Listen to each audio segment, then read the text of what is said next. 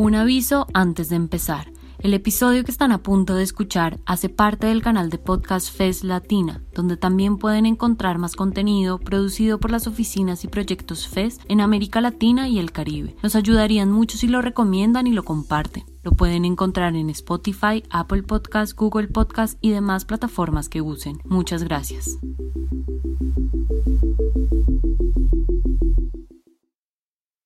Una advertencia antes de empezar. Algunas descripciones y conceptos en este episodio pueden no ser aptas para todas las audiencias. Se recomienda discreción. Voy a comenzar leyendo un texto de mi autoría. Él es Jan Matarrita, poeta, artista y docente. Vive en San José, Costa Rica. Cocodrilo hombre. A placer experimento mi pubertad tardía. El nuevo mapa de mi cuerpo, surcar tal ritual de iniciación. El que pide baños neutros, espera sus hormonas del seguro social, compra pan en chancletas y se arma el cuerpo que le plazca. Varón y mujer los creó, emite la santa sede ante nuestro jugoso plan de aniquilar la naturaleza. Soy un hijo sano y recién parido de tu mitológica idea de la ideología de género. Este poema que acabamos de escuchar forma parte y le da nombre al libro biográfico en poesía de Jan. Le tomó seis años escribirlo y está a punto de terminarlo. En él ha plasmado vivencias de su infancia, sus triunfos, su lucha, los cambios físicos y sociales por los que ha pasado, incluidas tres operaciones. Para él, escribir este libro ha sido una manera de drenar su dolor y su angustia, de poder plasmar su resiliencia y poner en papel lo que es la historia de un hombre trans, es decir, su historia.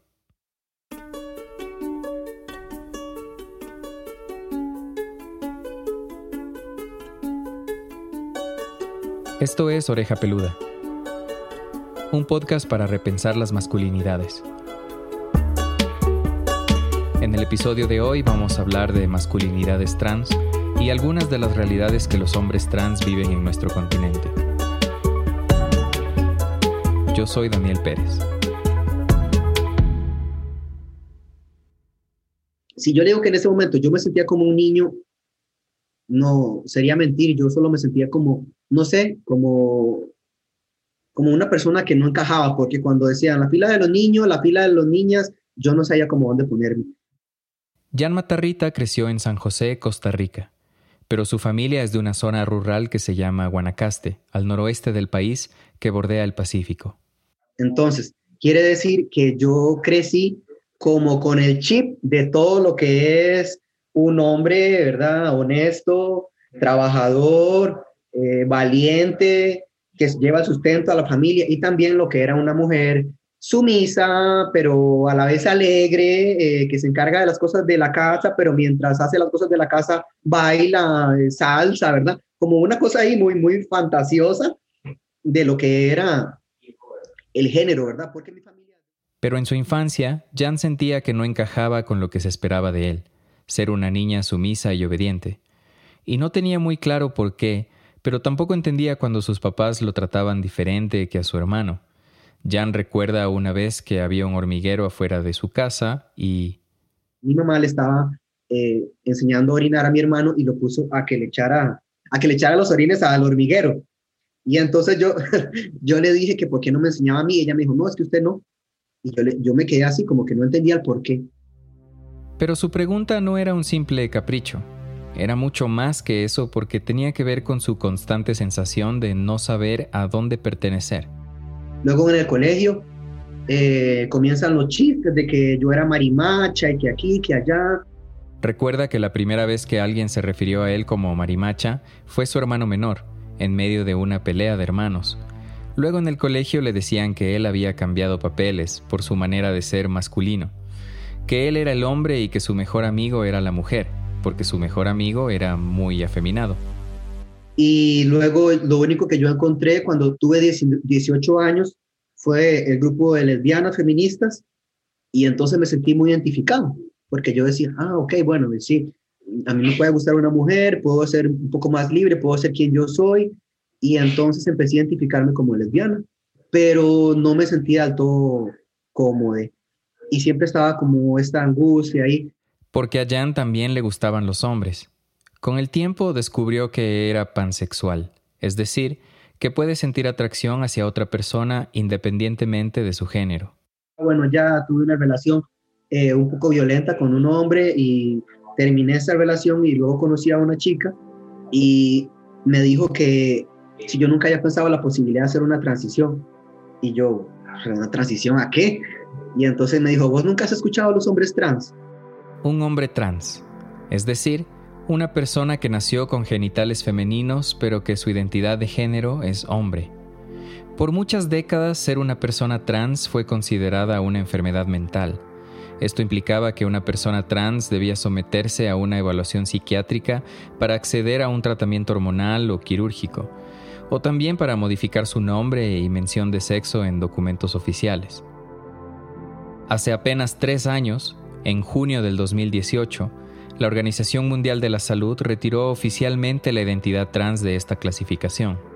Pero, aunque ahora las Naciones Unidas considera que tratar a una persona trans como si tuviera una enfermedad es una violación a los derechos humanos, las personas trans todavía son víctimas de violencia y discriminación. Para poner esta problemática en perspectiva, permíteme compartirte algunos datos.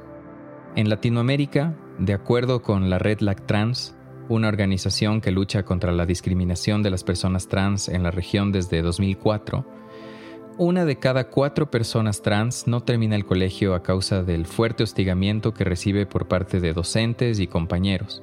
Hasta un 77% de las personas trans son expulsadas de sus hogares durante la infancia.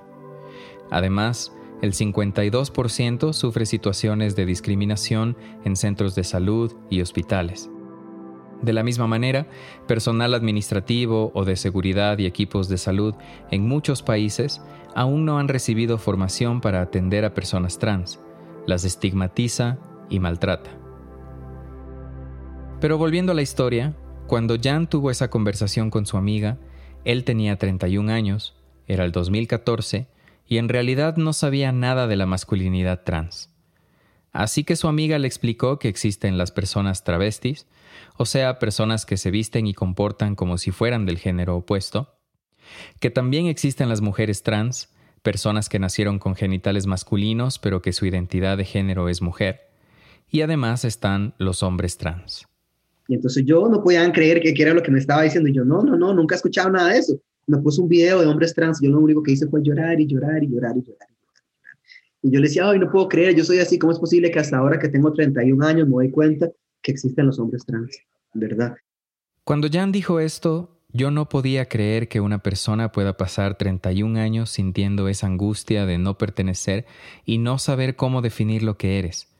Y es que este tema ha sido tan poco visible que como Jan, muchos hombres trans han vivido algo similar, como es el caso del guatemalteco Alex Castillo. Quiero contarte que realmente para mí en lo particular tuvieron que pasar 43 años de mi vida para que yo me identificara como un hombre trans. Alex es el presidente de la Red Latinoamericana de Hombres Trans, la cual reúne a colectivos de hombres trans de 12 países del continente. Por muchos años, Alex también vivió con esa angustia a la que se refería Jan de no pertenecer. ¿Por qué tuvieron que pasar tantos años? Por la falta de información.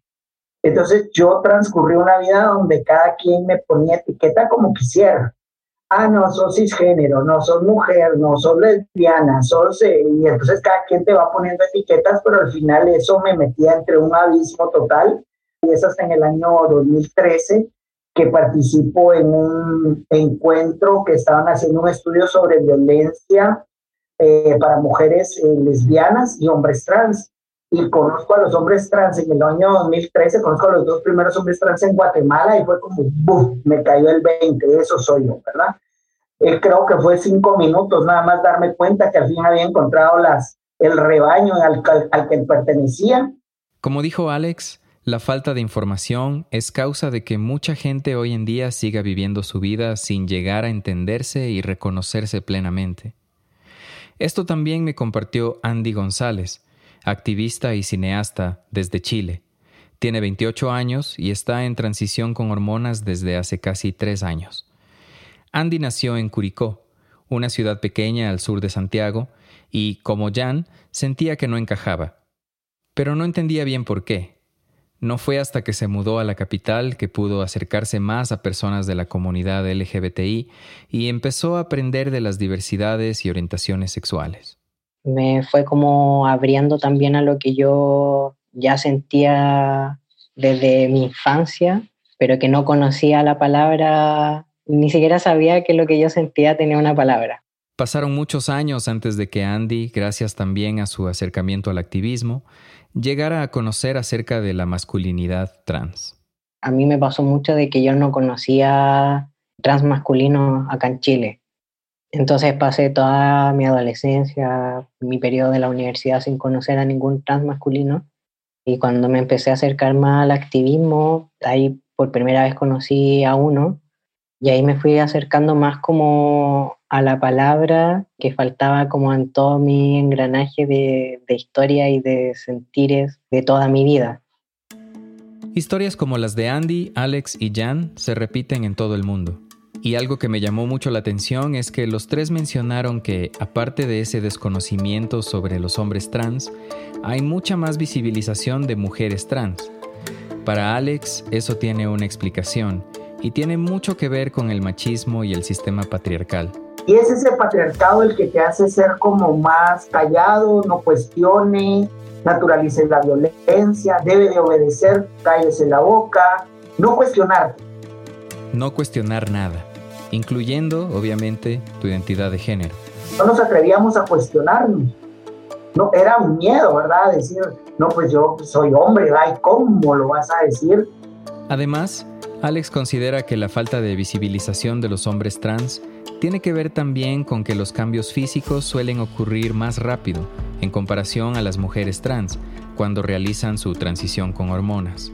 Y empezamos a pasar muchas veces ya como cisgéneros. Y realmente yo digo, es muy rico, porque es súper rico que vos andes en cualquier lado y que nadie te cuestione, esos trans o no esos trans, o el miedo de aquí o el miedo de allá, es muy rico. Pero, pero a la mayoría se les olvida que nacemos trans, vivimos trans y morimos trans.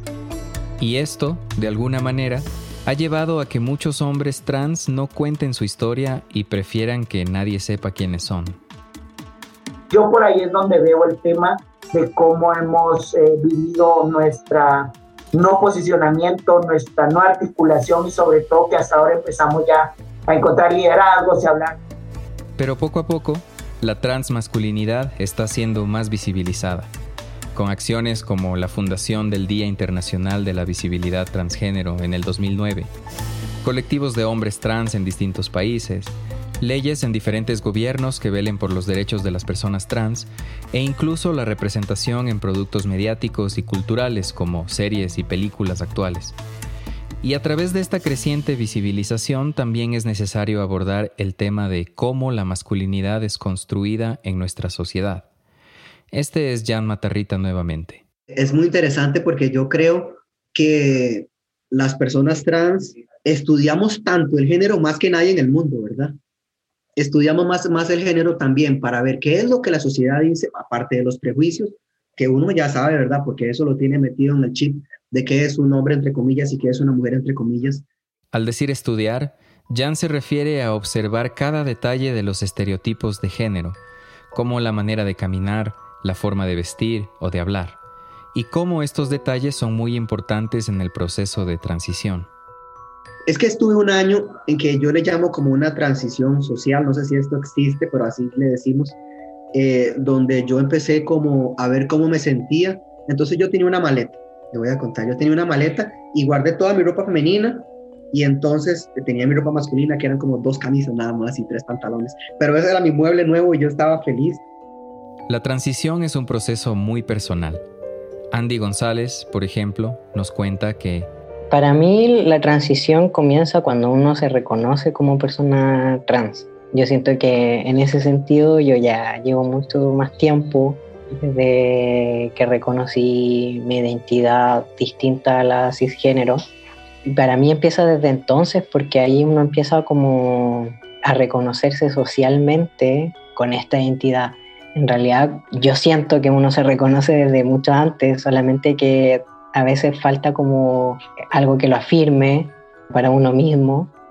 Eh, así que también como es algo que uno comienza desde mucho antes, desde la hormona, como también hay personas trans que no se hormonan ni tampoco quieren pasar por cirugía, eh, para mí es como una transición permanente de toda la vida. Lo que dice Andy es muy importante, porque cada proceso es individual y cada persona decide la manera de sentir comodidad con su cuerpo. Este es Jan nuevamente. Y eso pasó también cuando empecé a hormonarme y cuando empecé a, y cuando me operé. Después de que hice mi primera operación y que empecé a hormonarme, mi cara cambió, mi voz empezó a cambiar, yo empecé a sentirme más cómodo. Esta es mi historia de vida, ¿verdad? No quiero decir que así es la de todos los hombres trans, así me pasó a mí. Para muchos hombres trans, después de haberse identificado como tales, el siguiente paso es seguir un proceso de transición física, la transición con hormonas. En este proceso de hormonización se administra testosterona para que el cuerpo adopte cambios físicos, como cambios de la voz, crecimiento del vello facial y corporal, entre otros. Y luego de la transición por hormonas, muchas personas trans también optan por cirugías, como la mastectomía, el procedimiento quirúrgico de extirpar el tejido mamario, o la reasignación de sexo como la faloplastia, la construcción quirúrgica de un pene. Son procesos complejos de los cuales también hay que hablar más, como me dijo Jan. Y yo decía, pues pucha, ah, está bien hablar de eso, está bien del sufrimiento, del cambio que hay en el cuerpo, porque el cuerpo estuvo con nosotros o ha estado con nosotros, este cuerpo ha estado conmigo 30 años. Sí, yo puedo tal vez no tener la mejor relación con cierta parte de mi cuerpo, pero ha estado conmigo, ¿verdad? Entonces, yo ahora cuando algún hombre trans se va a operar, yo le digo, Mae, que es un momento a solas con usted, sienta esa parte de su cuerpo, eh, si quiere despedirse, despídase. Eh, después de eso, cuídese en el postoperatorio, cuide sus cicatrices, póngase cremita, déle el tiempo que su cuerpo necesita para recuperarse.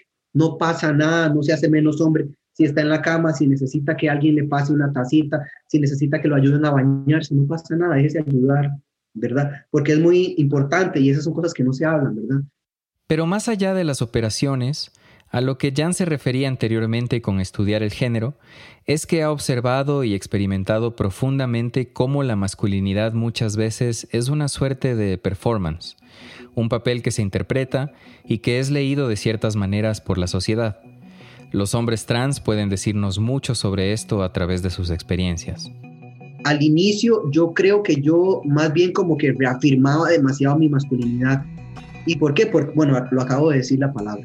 Necesitaba como esa reafirmación y como que también la gente de afuera dijera, ay, sí es un hombre. Entonces, por ejemplo, yo llegaba y me sentaba con la pierna cruzada y la ponía en cruce de cuatro, ¿verdad? Como, ay, no, no. O yo iba caminando de cierta manera y, y no, no, yo tengo que caminar de otra manera. Y cuando Jan lograba que la sociedad lo lea como hombre a través de sus comportamientos, lo sentía como una victoria. Y a mí me pasó, a mí me pasó esto, de que, por ejemplo, cuando yo iba al baño de hombres y no pasaba nada, yo me salía como que, ay, lo logré, como que las piernas me temblaban, pero feliz, ¿verdad? Entonces, todos estos rituales, por ejemplo, de cortarse el pelo, de, de, usar el binder, la camisa compresora, de ir a las tiendas de hombres, de comprar los calzoncillos, de comprar los, los pantalones, que no son 16, sino que son 30, ¿verdad? Todos estos pequeños rituales para mí significaban, como le digo, un antes y un después. Estos rituales a los que se refiere Jan son interpretaciones de un papel que la sociedad dicta y que las personas hemos adoptado como verdad, como si la manera de alguien de comportarse, de vestir, de hablar o de caminar determinan su género o su orientación sexual. Pero muchas veces seguir estos rituales y esos comportamientos no es tan sencillo, como le pasó a Alex Castillo de Guatemala, de quien ya oímos antes. Y luego es que cuando yo hago mi transición, realmente, ¿quién te enseña a ser hombre? Pues a mí en lo particular me causó mucho, mucho estrés, mucho miedo, porque efectivamente yo decía, vengo yendo de un mundo violento, en el cual el machismo del patriarcado me violentó muchísimo. Entonces como que volverme yo replicador de eso era como tan estresante, porque era como decir, quiero volverme lo que tanto bien. Entonces es, ok, pero si yo no sigo estas normas y estas reglas, me empiezan a leer como gay o como menos hombre. Y no ha sido difícil solo para Alex, sino para muchos otros más. Este es Andy, nuevamente desde Chile, quien se encuentra en su proceso de transición. Yo creo que lo, lo problemático es que, claro, uno sale de su zona de confort y al tiro uno se enfrenta como a las situaciones que ya son más, que están más socialmente arraigadas, por así decirlo, que son los hombres que ven fútbol, que dicen que no tienes que llorar, de que uno tiene que ser duro, de que no muestran sus emociones, de que si te pintan la uña eres maricón. Son estereotipos, imposiciones y miedos que se relacionan con nuestro machismo, porque muchas personas siguen pensando erróneamente que los hombres deben comportarse de cierta manera, o que los genitales definen a una persona. Y esto lleva a que los hombres trans sufran discriminación por parte de personas que no los consideran, entre comillas, hombres de verdad. Yo creo que los comentarios, hubieron comentarios desagradables de, ambos lados así como el típico, tú nunca vas ser hombre, siempre vas a tener órganos sexuales femeninos, etc. O también, como en el caso de Andy, reciben comentarios basados en presiones y estereotipos de lo que socialmente ha significado por mucho tiempo ser un hombre. Y también venían comentarios así como, ahora te vas a poner violento, y le vas a pegar a tu polola. Entonces como que yo intentaba como decir así como, oye, te equivocas, la, la hormona no hace eso, no nos pone más temperamentales. Y es que en el entorno en que vivimos hemos llegado a convencernos de tantas cosas basadas en estos estereotipos que se han llegado a crear muchos mitos alrededor de lo que es una persona trans. Jan me habló de algunos de estos mitos. Hay un mito que es en cuanto a la sexualidad de los hombres trans. Todos los hombres trans son heterosexuales no necesariamente. Acá también es necesario recordar que la identidad de género, es decir, ser trans o cis, no es lo mismo que la orientación sexual. Un ejemplo es Jan, que como mencionamos antes, es pansexual. La orientación sexual que un hombre trans tenga no le hace menos hombre, ¿verdad? También hay un mito que es eh, que los hombres trans pueden o no ser cuerpos gestantes, ¿verdad? Porque si sos un hombre, ¿para qué vas a quedar embarazado? Y yo creo que esta discusión, la única persona quien puede tenerla es la persona que decide tener o no tener su hijo en el vientre, ¿verdad? Temas como este necesitan hablarse más y normalizar el hecho de que cada persona puede y debe tener la libertad de tomar decisiones con respecto a su propio cuerpo. Y también con la menstruación, que sigue siendo un tabú. Hay hombres trans que menstruan, inclusive con el, con el proceso hormonal, menstruan o tienen muestras y que eso también se vea con, con, normalidad, ¿verdad? Y otra discusión donde tenemos que estar los hombres trans sin un poco de miedo es en los espacios donde se habla sobre el aborto libre y seguro. Porque también es un tabú. Bueno, si es que entonces yo estoy eh, luchando por el aborto, quiere decir que a mí me penetran. Este es un ejemplo más de cómo nuestros prejuicios en torno a la sexualidad nos hacen ver las cosas como blanco o negro, de manera binaria, cuando en realidad hay muchísimo que desconocemos y que aprender. Bueno, hay hombres trans que les gusta la penetración y no tiene nada de malo, ¿verdad? Sexualidad, penetración y masculinidad. Es un tema que abordaremos y profundizaremos en el siguiente episodio de Oreja Peluda.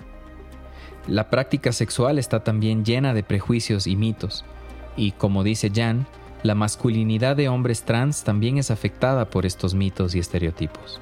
Eso también es un mito, porque algunos hombres trans nos privamos eh, de la penetración, sea con los dedos, con un dildo o con una persona con pene, por lo mismo, por estos prejuicios de que si soy un hombre, entonces no puedo ser penetrado porque o, es para los gays, o mi vulva no es penetrada porque soy un hombre trans, entonces mi vulva no es para esto.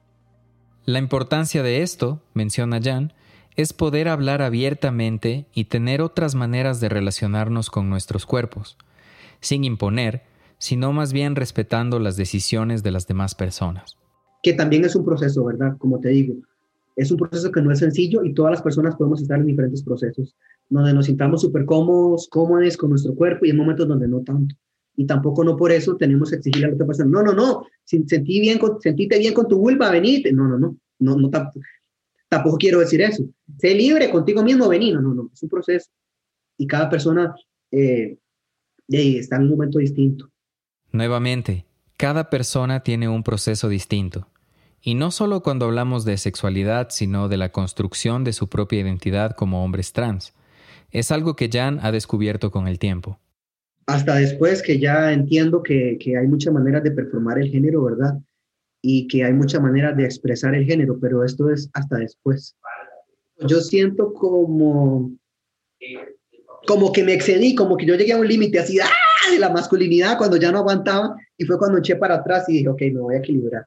Y en ese equilibrio, el adoptar comportamientos, entre comillas, masculinos, es también una forma de construir y reflexionar sobre su identidad. Entonces, esta es otra cosa que yo he aprendido ahora que yo ya puedo caminar un poco más tranquilo en la casa. Antes no. Antes cuando yo me veía de una manera femenina, yo no andaba solo ciertas horas de la noche, andaba con compas eh, para llegar, coger un Uber, un taxi, ¿verdad? Y ahora lo que yo hago es me meto las manos en la bolsa y camino así como, como medio, medio pandillero y no pasa nada. Si veo uno chusmas, camino así, ¿verdad? Y todas estas cosas de perfumar el género, pues para mí son fascinantes y a veces también son una jaula, pero puedo verlas. Y eso es muy importante, porque ver esas jaulas pueden mostrar el camino para salir de ellas. Es decir, permite tomar decisiones, cuestionar y cambiar actitudes machistas y los prejuicios que las atraviesan. Bueno, yo creo que no necesariamente todos los hombres trans estamos deconstruidos, porque eh, creo que deconstruirse es una elección, ¿verdad? Es una elección que usted hace así como lo hace cualquier hombre cis o cualquier persona, ¿verdad? Que decide no tener comportamientos machistas, eh, no seguir reproduciendo micromachismos. Porque, como dice Jan, uno de los mayores aprendizajes es ver cómo, en esta sociedad, el simple hecho de verse como hombre representa inmediatamente un privilegio. Y ya el poder viene por sí, por solo la imagen masculina. Eso es una realidad también, ¿verdad? Que uno tiene que salirse de eso. Porque no se puede poner a todos los hombres trans en una misma caja, como dice Alex Castillo. Cuando me preguntan si los hombres trans son machistas, yo respondo, ¿y los heterosexuales? Todos los heterosexuales son iguales. No, hay de todo, hay de todo un poco, ¿verdad? Entonces va a depender de la edad, del círculo, de la disponibilidad de querer romper estos, estas cadenas de, de repetir y repetir los mismos patrones. Creo que depende de cada persona. Es algo que también Andy ha llegado a tener muy presente en su vida y en sus relaciones personales. Yo siento que mm, eh, al no existir como una educación sexual integral acá en Chile, en los colegios, desde muy chico, hay ciertas conductas que uno normaliza demasiado.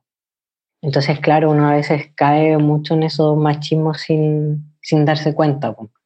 Ahora, ya haber pasado por haberme cuestionado más de alguna vez eh, esas situaciones, hoy intento de, de que si en algún momento caigo en algo de que, que no se deba o, o, que sin darme cuenta es un machismo, que alguien también me lo pueda decir que me equivoqué y, y poder tener la humildad de reconocerlo también.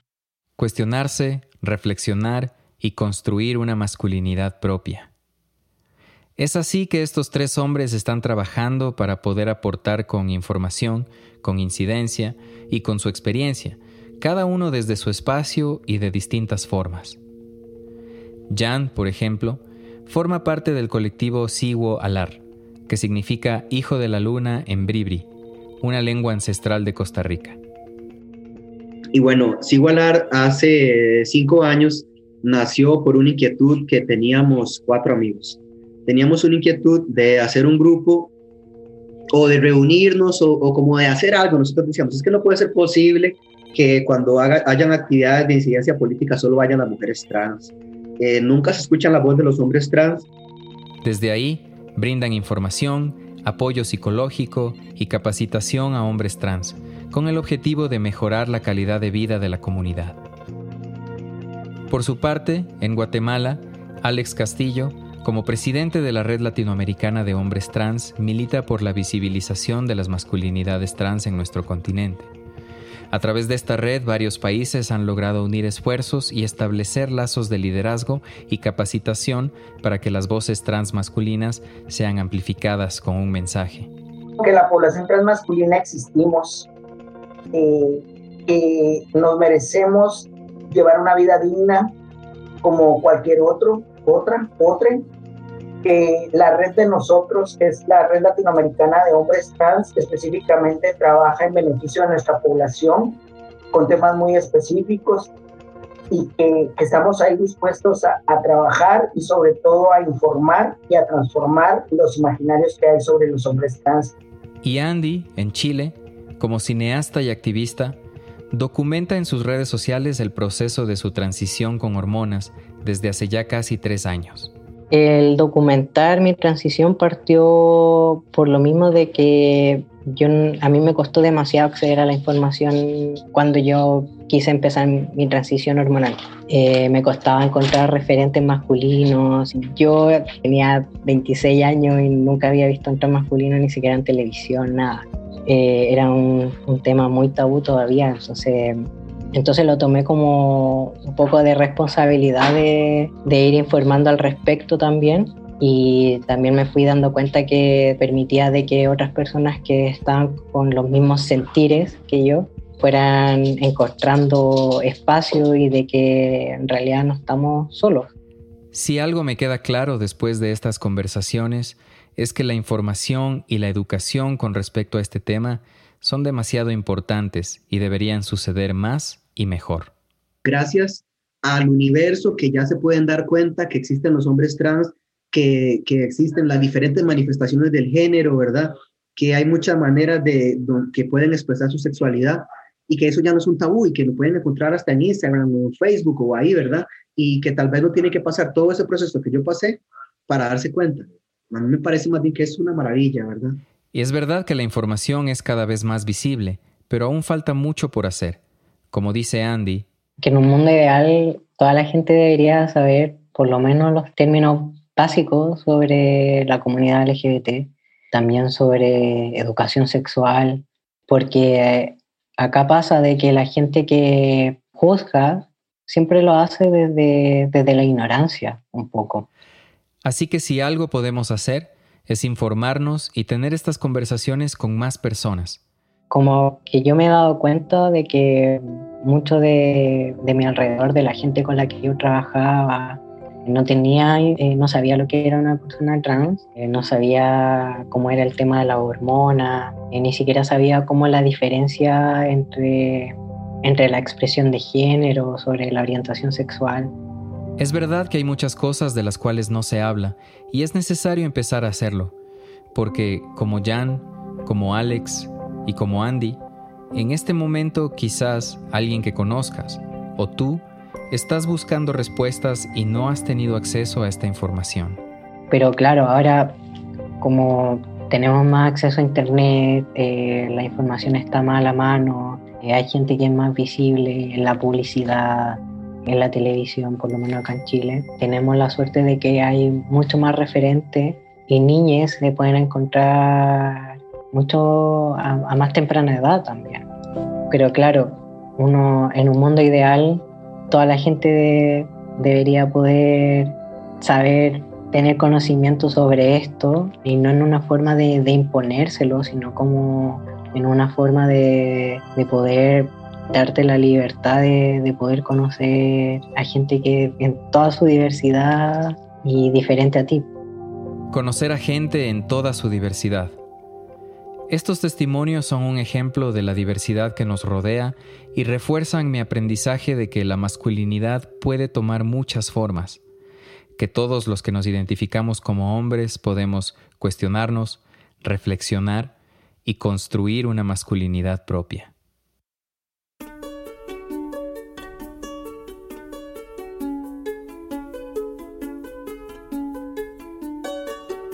Muchas gracias a Jan Matarrita, Alex Castillo y Andy González. Si deseas obtener más información sobre los temas discutidos hoy, encontrarás links y contenido recomendado en las notas de este episodio.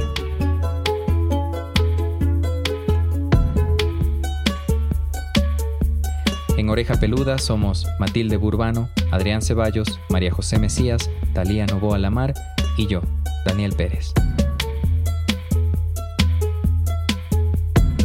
Este podcast es producido en colaboración con FES Ildis Ecuador, Fesminismos y FES Comunicación, y presentado gracias al apoyo de Next Gen Men. Gracias por escuchar.